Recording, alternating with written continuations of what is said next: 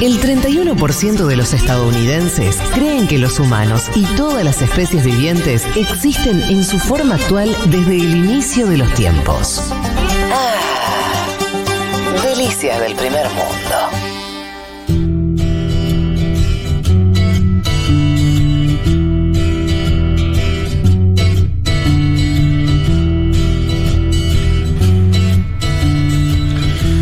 Nos vamos corriendo hacia, hacia el oeste, es una forma de verlo. ¿no? Vamos, vamos, a Leópolis, vamos para Entonces vamos a Ucrania mismo. A alguien que ahora está con un casco de guerra, vestido informalmente, hay que decirlo. De pronto con un poquito de barba. Yo lo interpreto como un intento desesperado de dejar empatía. Para, lo del casco parece que es viejo. Es de febrero. ¿De él con el casco? Sí, señor, no es de ahora. Ah, es mira. de febrero. Se está Bueno. circulando ahora como parte de todas las cosas que circulan.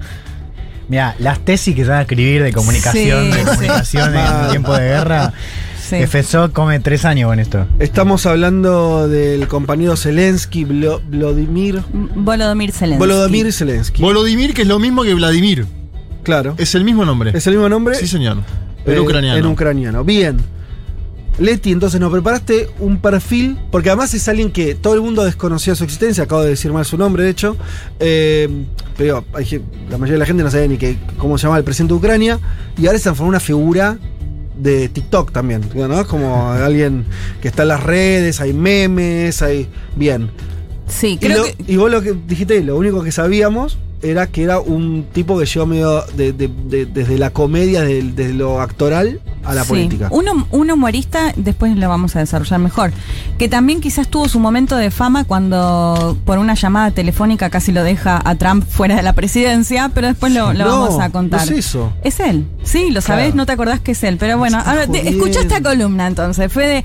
Arrancamos por el comienzo como siempre, porque además acá también es relevante el, el lugar de nacimiento de eh, Volodymyr Zelensky, que nació en Krivoy Rog. Si miramos en el mapa, Mm. es medio difícil ubicarlo, pero está como en el centro sur y está del. Vos mencionabas hoy al río Dnieper que, que divide al país. Él no está del lado este, está del lado oeste, esta ciudad, ¿no? ¿Cómo se Este- llama la ciudad de vuelta? Krivoy Rog. Con K. Sí, con K. Eh, bueno, Krivoy Rock. Ahí, ahí lo encontré. ¿eh? Qué Mm. grande, Google. Es tan fácil de usar. Mira, yo estoy acá viendo el mapita. Y está. Claro, Bueno. en Ucrania. Ahora, claro. no es la parte centro, más ¿no? este, digamos, claro, en el centro, centro-sur, si se Sí, quiere. centro-sur. Pero como les mencionaba hoy, su lengua nativa es el ruso. Ajá. Él habló ruso los primeros años, o sea, aprendió ucraniano posteriormente. Pero me parece que ya para arrancar, quien nos va a dar una precisión eh, sobre estos comienzos, sobre su familia, eh, es Ignacio Utin, que lo mencionaba antes, eh, que lo hemos traído también en otras columnas, que ha escrito libros, que ha estado en el Donbass, que nos cuenta un poco acerca de los primeros años de Zelensky y cómo llega a la fama con esta serie El servidor del pueblo. Lo escuchamos a Ignacio. Volodymyr Zelensky nació en 1978 en Krivoy Rog. Nació en una familia judía. Él aprendió el, el ucraniano más de grande, pero su idioma nativo es el ruso. Y nació en la Unión Soviética en 1978. O sea que vio la independencia de Ucrania, vivió toda la, la debacle de la Unión Soviética. Él estudió en Krivoy Rog, estudió Derecho, pero nunca nunca ejerció. Y, desde muy joven, desde los 17 años, participó en distintos programas, en distintos grupos eh, vinculados a la comedia, al entretenimiento en general, pero su gran explosión a nivel de popularidad fue en 2015. En 2015 se, estrenó la serie Slogan Arotu, que significa servidor del pueblo servidor de la nación. En general se traduce como servidor del pueblo. Bien. Familia judía, nace en esta ciudad que les mencionaba, na- nativo ruso, nace en 1978, por ende nace durante la Guerra Fría, parte de Ucrania, parte de la Unión Soviética, vive la independencia de Ucrania, muy joven, 44 años hoy. Sí. Eh, bueno, un poco lo que nos mencionaba Ignacio. A ver, él estudia abogacía, pero nunca va a ejercer como abogado y siempre, desde los 17 años, se va a dedicar más o va a estar más relacionado a la actuación, al entretenimiento. De hecho, va a crear una productora conocida como Bartal o Bartal 95, que entiendo que hace referencia incluso a un barrio eh, de la ciudad donde, donde él nació. Es decir, No ejerce como abogado, nada que ver con la política, sino muy relacionado siempre a eh, temas de entretenimiento. Una pregunta, el- ¿es, es correcto esto? Porque termina el audio de, del amigo Utic diciendo que la película se llama Servidor del Pueblo. Sí. El partido con el que Sí. gana La serie, se llama claro. Servidor Sí. del Sí. Pueblo. Sí, claro. De- Pará, No, pero- pará, no te me adelantes, déjame, con- déjame De- de la contarte. serie del ya- partido. No lo Sí. puedo creer. Pero fíjate que empezó como productor, ¿no? Lo que dice Leti, de la productora. El tipo empieza como productor, después salta a ser actor. Ese, ese salto es interesante. Y en el medio participa de un certamen como el de acá, Bailando por un sueño. Sí. Eh, bailando por- bailando con las estrellas Sí. lo gana en el 2006 Ah, lo gana. están los videos están las imágenes Ah, donde se ve a sí. Zelensky bailando todo tipo de ritmos vestido de, de distintas maneras Eh, bueno a lo que voy es que era un personaje medianamente conocido pero muy vinculado a esto que les mencionaba del entretenimiento su, su momento de mayor conocimiento es justamente con esta serie de hecho les confieso que empecé a verla y me reenganché porque está en ruso está en ucraniano y bueno también se puede ver con subtítulos en inglés que es ¿Qué está en YouTube? Servidor del Pueblo, sí, eh, que básicamente eh, les tiro la sinopsis. Me acaba de porque destruir el cerebro porque la voy a tener que ver un la, rato. la vas a tener que ver porque, te cuento, eh, si bien tiene es, es humorística, digamos, Sí. tiene momentos, está muy presente el tema de la política. Ah, de mira. hecho, este es como lo que se considera justamente lo que lo lleva a la política. Esta serie que después incluso se va a hacer una Se película. politiza haciendo su propia serie de él como presidente. No es que ¿sabes cuál es la historia? La sinopsis Sí. de, de la serie es un maestro de historia, un maestro así como muy perfil bajo, muy humilde, que vive con su papá y su mamá, Ajá. que va en bicicleta a la escuela y que en- está en una sala con otro profesor y empieza a criticar a la política, a los cor- dirigentes políticos Sí. corruptos y se empieza a calentar y empieza a, así a- Contra a- la casta, digamos. Sí, em- empieza su discurso fuertemente y un alumno lo está filmando desde otra ventana, él no lo ve, este video se viraliza Claro. y llega a ser presidente. Sí. Muy bueno. Sin saber cómo llega a ser presidente, pero les gana todo el resto. Y, en, y en la serie que te digo que me enganché, la, Mm. la pienso seguir viendo, eh, aparece constantemente esta, bueno, cuando gana él aparece Angela Merkel, Xi Jinping, o sea, todos discursos como celebrando. eh, Papá, todo eh, de ayer. O sea, es todo muy rápido. 2015, sí. En La 2015 serie- hasta el 2018-2019 se La emitió serie- esta serie. Ah, yo pensé que por lo menos tenía 10 no, años. no, es No, re, no, es no, re no nueva. Es lo que la- hace saltar a la fama completamente a Zelensky. Y, y con un discurso que, bueno, que se termina apropiando un poco la sociedad. No, digo, qué interesante eso, ¿no? Porque viste que esto se menciona mucho en, en- en Ucrania y otros países de la zona, esto de la corrupción, ¿no? Sí. Los políticos son todos corruptos, ¿no? Bueno, ya es global, pero digo, ahí es como particularmente. es, ¿no? es el discurso de la de antipolítica. La, digamos, la serie es post-Maidán. La serie ya es con Exacto. Ucrania partida, con, con el cambio de gobierno, todo eso. La serie ya. Sí, 2015, en ok. ¿Y la 2015 postura arranca. política de la serie cuál es? Eso es muy la crítica a la política. Ah, es así, pero, claro. pero sí es interesante, esto recién la arranqué ayer, pero por ejemplo, se da en un momento que él ya es presidente y va caminando y la llama, lo llama Angela Merkel. Sí. Y le dice, bueno, quería felicitarlo porque Ucrania va a ingresar a la Unión Europea. Y empieza a putear así al- alegremente y le dice, no, esto es una gran alegría para los ucranianos y ucranianas. Y Angela Merkel le dice, ¿ucranianos? Ah, no, no, perdón, me confundí, Montenegro. bueno, digo, como esto es una, una constante que se juega un Ah, muy poco bueno. con, la, con la política y bueno, además como humorada, ¿no? Claro. Bueno, lo que va a pasar es que esto le, le adquiere cierta popularidad Sí. porque es un discurso que se va a tomar, de hecho, después del Euromaidan, surge mucho este cuestionamiento de, bueno, la dirigencia corrupta, dirigencia muy cercana a Rusia y todo ese, ese discurso. Y él se logra plantearse justamente como un outsider. Eh, de hecho, es interesante porque una de las cuestiones más, más criticadas, digamos, es que en el 2019, plena campaña electoral, eh, quien le va a financiar gran parte de su campaña es eh, I- Ior Kolomoisky, que esto lo explica muy bien Ignacio. Él era el dueño del canal donde se transmitía esta serie. Claro. Eh, con- tiene ciudadanía israelí también y está acusado en Estados Unidos, es investigado, de hecho se ha tenido que ir del país además por lavado de dinero, fraude, entre otras cuestiones que lejos puede estar este discurso de anti- anticorrupción, Sí, claro. Y digamos. ¿no? Así que eso lo veo un poco empañado. Pero alguien que tiene que financiar, ¿no? La serie. Alguien tiene que financiar. Claro, pero además todo este tema de la ultraderecha, que la verdad es que he, he intentado hablar con mucha gente y me cuesta realmente entender hasta dónde es relevante este tema de la, de la ultraderecha. Porque de hecho veía algunas encuestas que si se comparaba con otros países de Claro, Europa es, incluso poco. menor. Sí, menos que Francia. Mucho claro, menos que Francia. mucho menos que Francia. Bueno, Francia está- puede ganar. Claro. Claro, sí, no es que, pero digo, no es, no es la Francia No, claro. de la fraternidad y la igualdad, pero sí, Sí, sí. pero, no eh, entiendo lo que decís, es muy difícil sopesar Muy eso. difícil porque, bueno, esto que se repite, ¿no? Parlamentariamente no, no tienen apoyo, o sea, no hay, eh, digamos, legisladores de ultraderecha.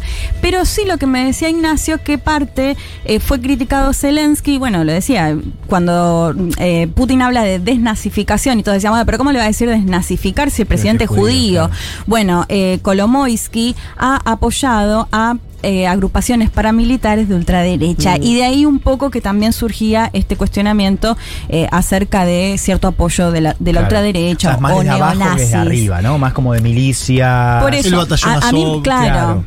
claro. Eh, Al- Al- algunos, aportando a eso, algunos señalan que eh, es verdad que es minoritario, Sí. pero que tiene mucha relevancia en algunas esferas estatales, lo cual pueden, pueden ser las dos cosas. Quiere Es que decir, eso es lo que poco me peso como- electoral, pero si los tipos manejan eh, unidades militares, bueno, la relevancia está Sí. por ahí- la irrelevancia está por ahí nomás. Sí. Eh, y, y Putin no lo pusimos ahí, dice, y se nos acusa, dicen, acá también tenemos radicales, eh, por diciendo extremistas de ultraderecha.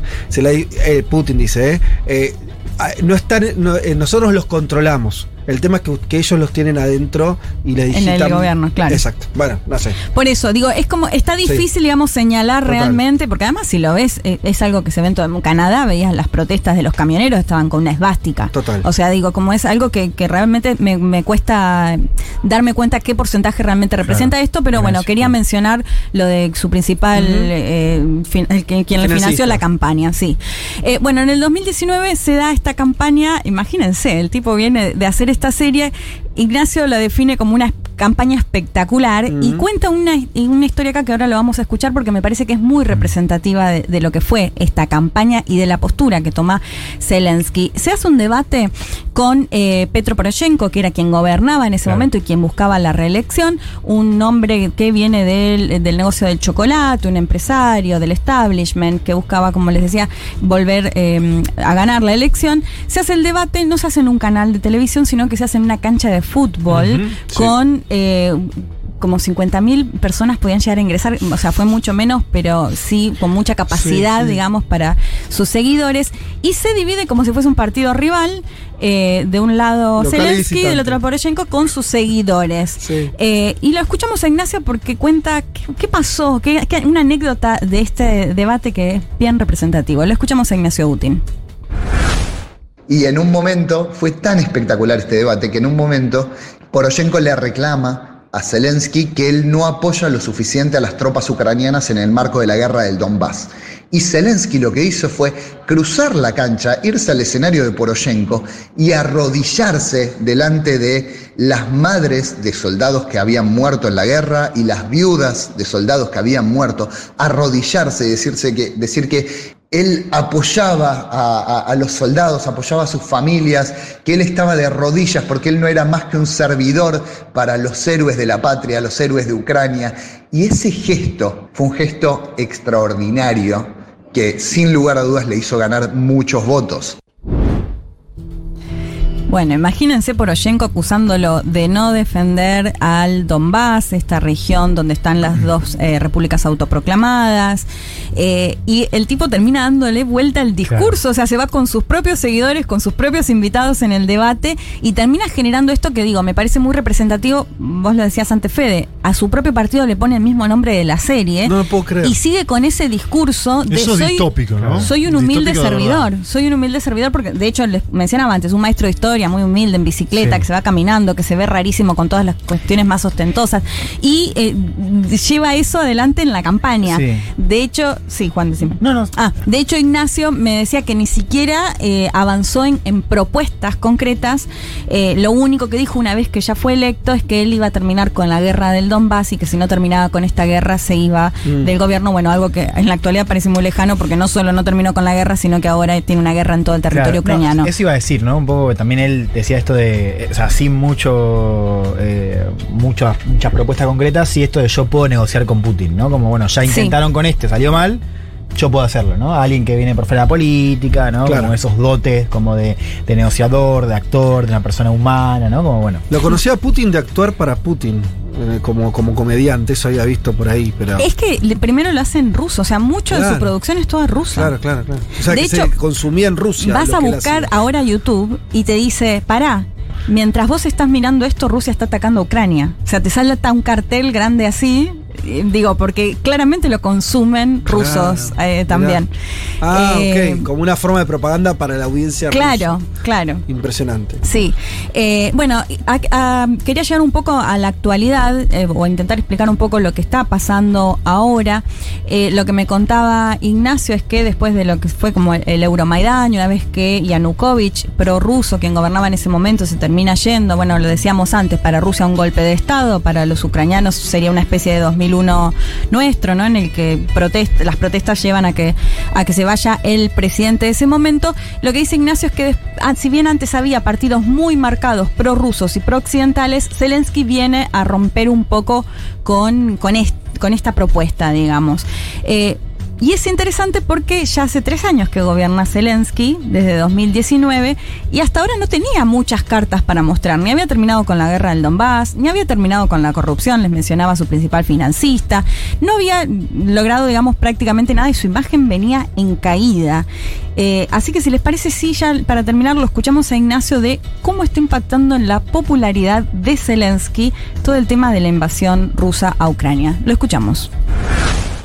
Que en Ucrania tradicionalmente existían partidos políticos más prorrusos y partidos más prooccidentales, pero después de la revolución del Maidán o de lo que Rusia llama un golpe de Estado, esos partidos prorrusos perdieron mucho apoyo. Entonces, de alguna u otra forma, Zelensky no tiene mayor competencia, pero esta debacle, esta caída en el apoyo de Zelensky, el apoyo a Zelensky, tan marcada en los últimos años, rebotó, rebotó a partir de la invasión, porque hoy por hoy Zelensky se muestra como el líder de la resistencia, se muestra en, en ropa militar, en Kiev sin abandonar la capital y eso repercutió en una explosión de popularidad. Hoy por hoy su imagen positiva está arriba del 90%. Zelensky sigue sin tener mayor experiencia política y esta situación lo sobrepasa. Él claramente no estaba preparado para afrontar una guerra. Así es. Está en una situación muy compleja y a mí no me sorprendería que su gobierno cayera en, en los en las próximas semanas de acuerdo a cómo avance la invasión rusa. Está bien lo que marca, digo, ¿no? Eh, hay dos, o sea, todo lo que acabas de contar de Zelensky no va, o sea, con eh, lo que está enfrentando. Quiere decir, o él no está ya al mando y algo, alguna estructura que desconozco, de, de funcionamiento. Eh, gente es un país que está recibiendo armamento. eh, Sí, para civiles, Peleando con el, el tercer ejército más poderoso del mundo. Digo, algo ahí no me cuadra.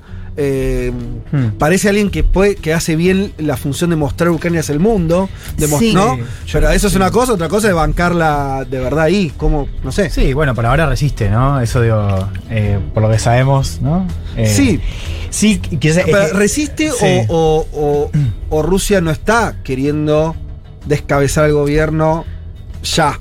Eh, ¿Se entiende lo que te quiere decir? Sí, mira, yo digo, por los costos que tiene eh, humanos, que incluso lo ha admitido la propia Rusia, eh, me parece que digo, Rusia tiene, o sea, tiene incentivos para terminar esto cuanto antes. Sí. Y para descabezar el gobierno o para doblegar finalmente a, a No, incluso llamó al- a un golpe de Estado Vladimir Ah, Putin claro, la semana Ah, pasada. claro. Dijo, tomen las armas ustedes, tomen el poder político, vamos Sí. a negociar. Es más forma-". fácil negociar con ustedes y que no con se. Claro, y no se dio todavía esa situación, porque si, eh, si Zelensky se- estaría tan debilitado, yo creo que ya lo hubieran volteado. ¿no? Sí, el propio yo- ejército. no, por eso me pregunto. pa- Pasa que lo- toda la imagen que describe Leti no parece alguien preparado o lo que No, decía- y acá estoy viendo lo que fue el debate. ¿eh? Poroshenko mismo dice: No creo que Zelensky quiera entregar Ucrania, pero Putin sí ansía eso.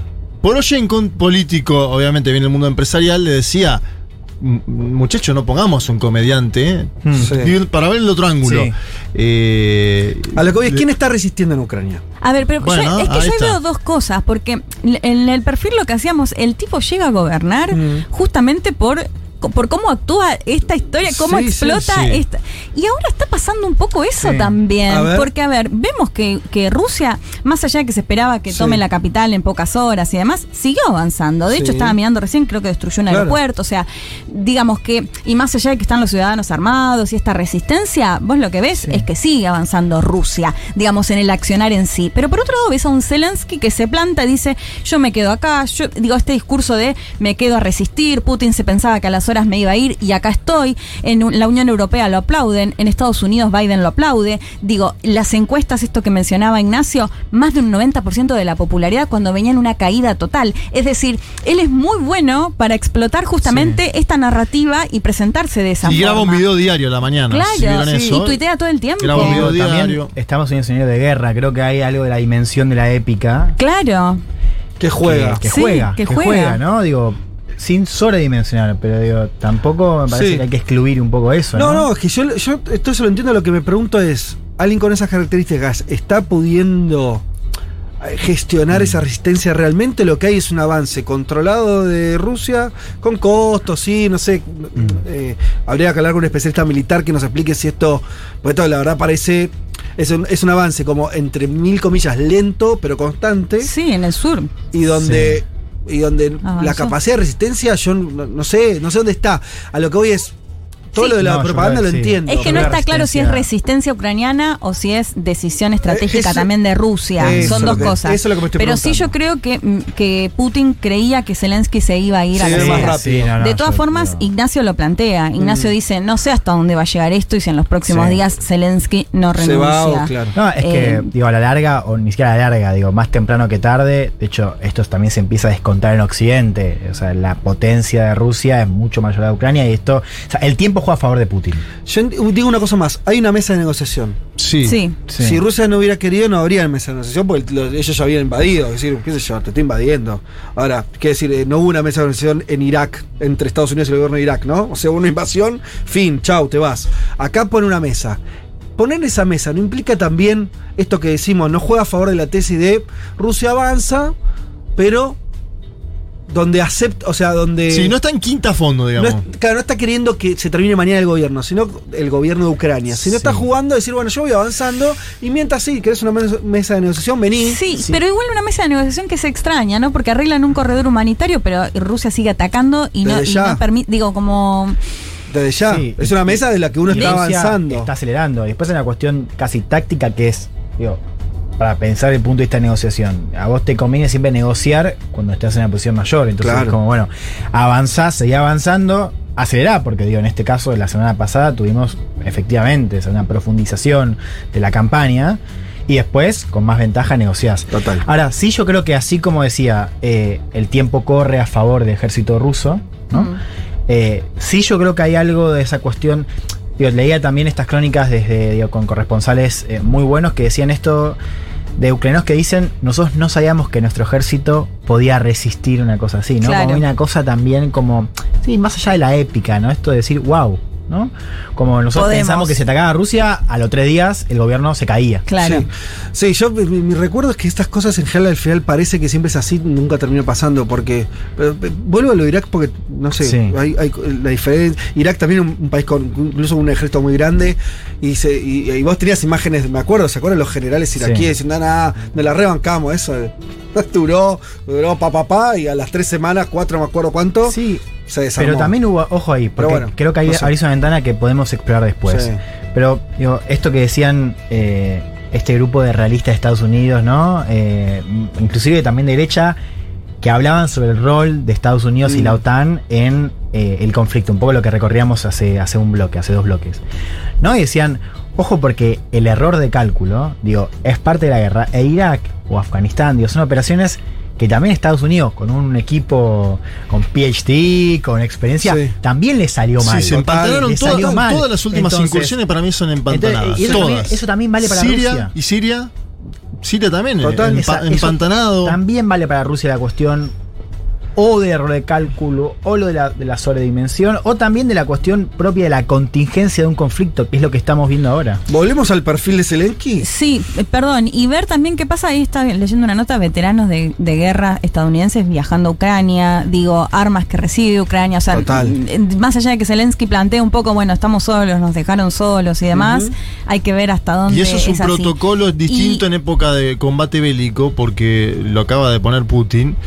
Son extranjeros combatiendo en Ucrania. Claro. No son ucranianos. Entonces ahí ya entra Sí, sí. Sí, se empieza a otra perspectiva. Para terminar, no quería dejar de mencionar la anécdota por la cual Zelensky también fue conocido, que tuvo que ver con ese llamado telefónico de Donald Trump. Eh, parece que pasaron mil años, de hecho tuve que buscar la fecha porque ya no me Sí. acordaba, pero ¿Cuándo fue? ¿se acuerdan que se hizo un juicio político contra Donald Trump fines de 2020, comienzos Sí. de 2021? Estamos bien, ¿no? Uy, Sí, ya, ya estamos bien. No, no, boludo, 2021. Por eso, diciembre de 2020, eh, enero 2021. Ah, ok. Pues no, en no. pues fue- noviembre pues había fue- ganado las elecciones. Claro. ¿Esto fue después del Capitolio? No, empezó Ah, antes. Claro, ahí, Civil. en Ah, ese no. contexto, En en ese mismo contexto. claro. No, no, no, porque Pero- hubo dos juicios políticos. Sí, Claro. el segundo, digo yo, el segundo. El segundo ya no era último. presidente. El último que ya no era presidente. Claro, pero el primero fue por Zelensky.